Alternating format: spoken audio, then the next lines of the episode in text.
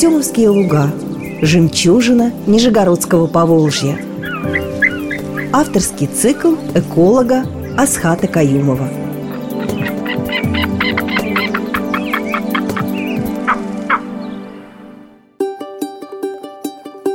Здравствуйте, уважаемые радиослушатели! Продолжаем наши с вами беседы об уникальном природном образовании, которое находится около Нижнего Новгорода и города Кстова. Буквально вот здесь у нас с вами рядом под боком и называется Артемовские луга. Это кусочек Волжской поймы, уцелевший, скажем так, благодаря высокой активности жителей Нижегородской области, которые не дали поднять уровень Чебоксарского водохранилища еще на 5 метров и не дали затопить и подтопить эту территорию. Сразу за станцией аэрации располагается такой вот кусочек уцелевшей Волжской поймы. Благодаря тому, что она здесь уцелела, здесь уцелела богатая жизнь природы в ее естественном виде. И среди объектов живой природы, которые мы с вами можем здесь наблюдать, большое количество птиц. Как редких, так и, в общем-то, скажем так, для многих жителей городов, даже для многих жителей городов повседневных, так сказать, видов. Потому что есть виды птиц, которых мы не видим, даже когда они живут рядом с нами. А вот та птица, о которой мы поговорим сегодня, она не просто живет рядом с нами, она нам об этом постоянно докладывает.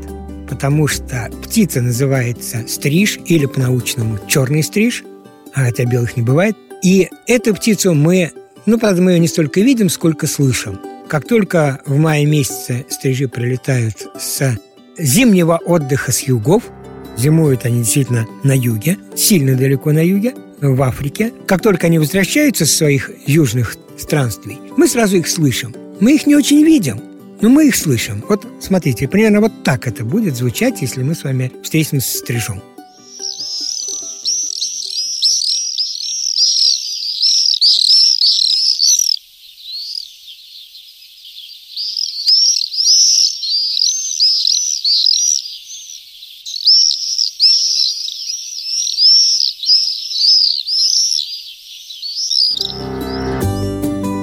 Даже в городах мы стрижей слышим, а если мы не поленимся поднять голову вверх, то мы их тут же и увидим, потому что стрижи летают высоко, так сказать, их э, видно на фоне неба. Мало того, так как птицы это общественные, летают они обычно стаями, трудно не заметить охотящуюся стаю стрижей. С другой стороны, где-то они ведь живут – Потому что понятно, что они вот тут вот полетали над площадью Минина там или где-нибудь над городскими кварталами. Потом им где-то надо жить, где-то надо выводить детей. И делают они это не столько в городах, сколько в природных э, естественных условиях. Хотя в городе тоже могут. Они могут использовать здания, щели в зданиях, так сказать, размещаться где-то там под перекрытиями балконов, там, ну, в общем, в различных, так сказать, местах. Но, в принципе, естественным образом они живут в дуплах, каких-то щелях на береговых обрывах, ну, то есть в естественных, так сказать, природных условиях. То есть для них отсутствие наших зданий и сооружений не является препятствием для жизни. Собственно, почему зовут птицу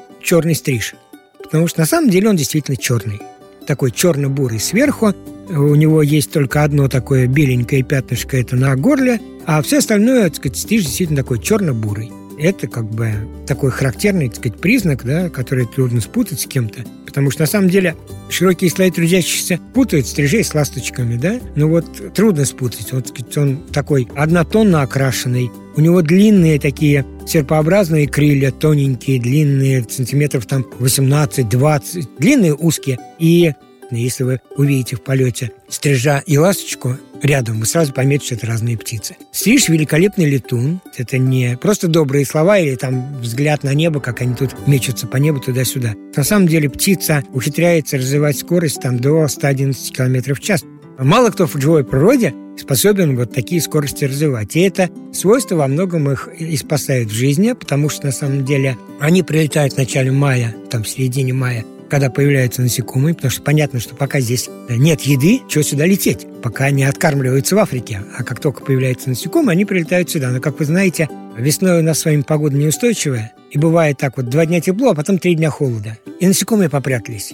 Стрижам что ж, с голоду умирать? Так вот, их великолепные скорости позволяют, они буквально в течение там нескольких часов улетают сильно южнее, туда, где тепло, и зачастую эти полеты могут составлять там 200-300 километров совершенно легко. То есть они летают туда, где могут прокормиться, и несколько дней, так сказать, ждут, пока ситуация с погодой там, где они собираются жить и размножаться, она наладится. Потом возвращаются на эти места. Если такое происходит уже в период выкармливания птенцов, а такое тоже бывает у нас, вступило резкое похолодание, стрижи раз отлетели немножко на день, на два, то птенцы просто как бы задремывают, вступают в такой ступор и ждут, когда родители прилетят. Тихонечко, так сказать, пережидают, у них такая пауза такая в развитии. Они, так сказать, замирают тоже, попадают в сонливое состояние и ждут, пока станет тепло, чтобы мама с папой прилетели и снова покормили.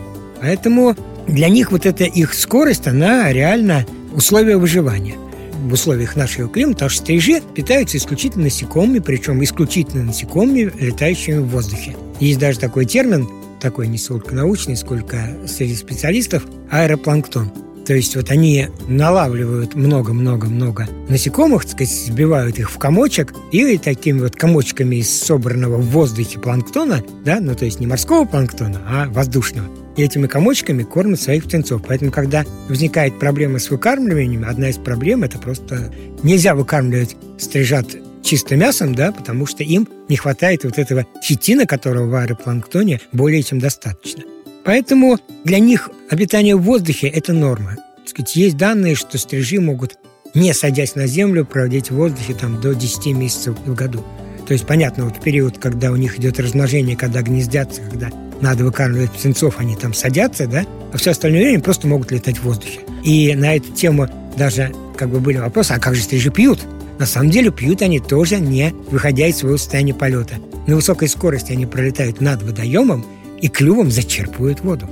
Они все время в движении все время в воздухе. Поэтому это такая очень в этом плане птица уникальная. Но на землю стриж может сесть, да? В крайнем случае, да? Для него это критичная ситуация. Это не норма, это, так сказать, беда и трагедия, потому что взрослые птицы с ровной поверхности взлетать могут, но очень тяжело. Если птица чуть-чуть повреждена или поверхность, например, там покрыта травой, то она, скорее всего, уже и не сможет сама взлететь. Ее в таком случае надо просто взять на руку, приподнять над поверхностью, чтобы она могла, так сказать, с руки спорхнуть. Да? Поэтому стрижи стараются не садиться. Если они садятся, то это на какие-то вертикальные конструкции, ни в коем случае не на горизонтальные, так сказать, ни в коем случае не на землю. Для них это вот э, сложно. Это большая сложность. Так сказать, даже широко распространено поверье, что стрижи с земли взлететь не могут. Ну, теоретически могут, да, и практически мы как бы знаем, что они с ровной поверхности могут, но для них это большая серьезная проблема, поэтому им надо в этом случае помочь, потому что на самом деле многие наши с вами сооружения для них представляют опасность. Если здания какие-то крупные объекты, они могут облететь, то, например, тоненькие линии электропроводов они могут не заметить. Они в них ударяются, если при этом только ударились, не повредились насмерть, то они падают на землю, и тут у них уже начинаются проблемы. Даже если птица не повредилась, а упала куда-нибудь в траву, то ей самой самостоятельно выпутаться, вылезти куда-нибудь на новое место. У нее очень коротенькие лапки.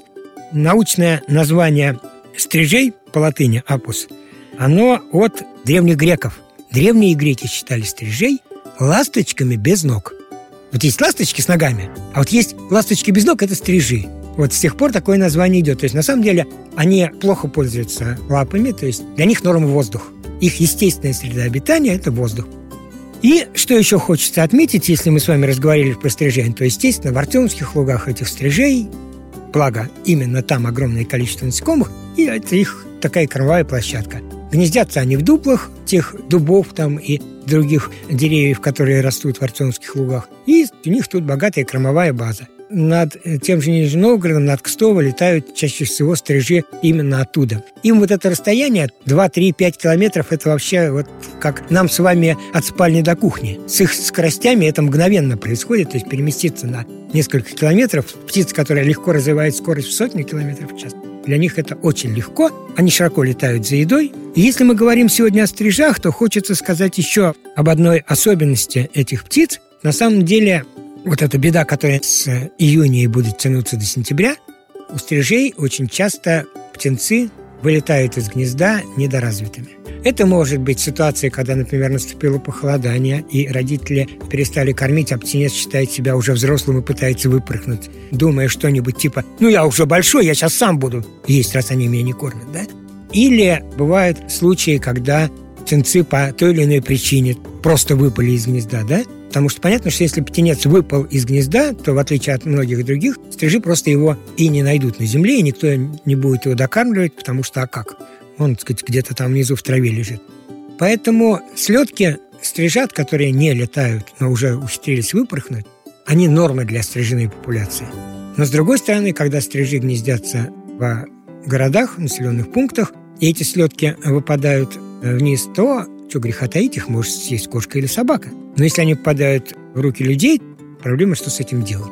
Каких-либо специальных питомников, где бы стрижат докармливали и выпускали в природу, не существует. Теоретически стрижат можно выкормить и выпустить, они в ближайшую стаю пристроятся и будут дальше совершенно спокойно, так сказать, вместе со всеми жить и улетят в Африку, потом вернуться. Но специальных мест, где бы этих стрижат выкармливали, не существует. Поэтому люди, которые подбирают стрижат, должны понимать, что теперь это их ответственность.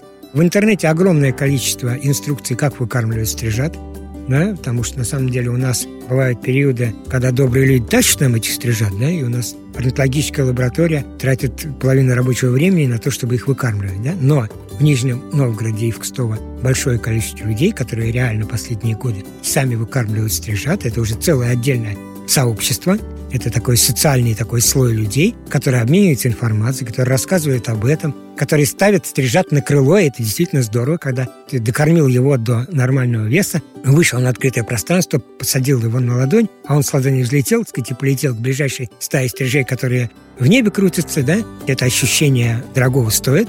И реально в Нижнем Новгороде есть такие так специалисты-активисты, поэтому если вы встретили стриженка, не пугайтесь, вы совершенно спокойно можете его выкормить и поставить на крыло. Ну, это будет ваш как бы вклад в охрану природы, в том числе Артемских лугов, потому что вполне может быть, что эти стрижата оттуда. Соответственно, если мы с вами пойдем на экскурсию в Артемские луга, мы с вами этих стрижей увидим в любое время днем с мая по август. Они там летают. В августе они собираются в стайки и в теплую Африку. Ну и на этом, наверное, мы закончим рассказ, потому что про стрижей я могу говорить долго, это одна из моих любимых птиц. Поэтому мы с вами встретимся на других программах, где мы поговорим о других обитателях Артемских лугов. Да, собственно, как вы уже могли заметить, не только Артемских лугов, наших с вами городов. Всего доброго, ищите нас в эфире.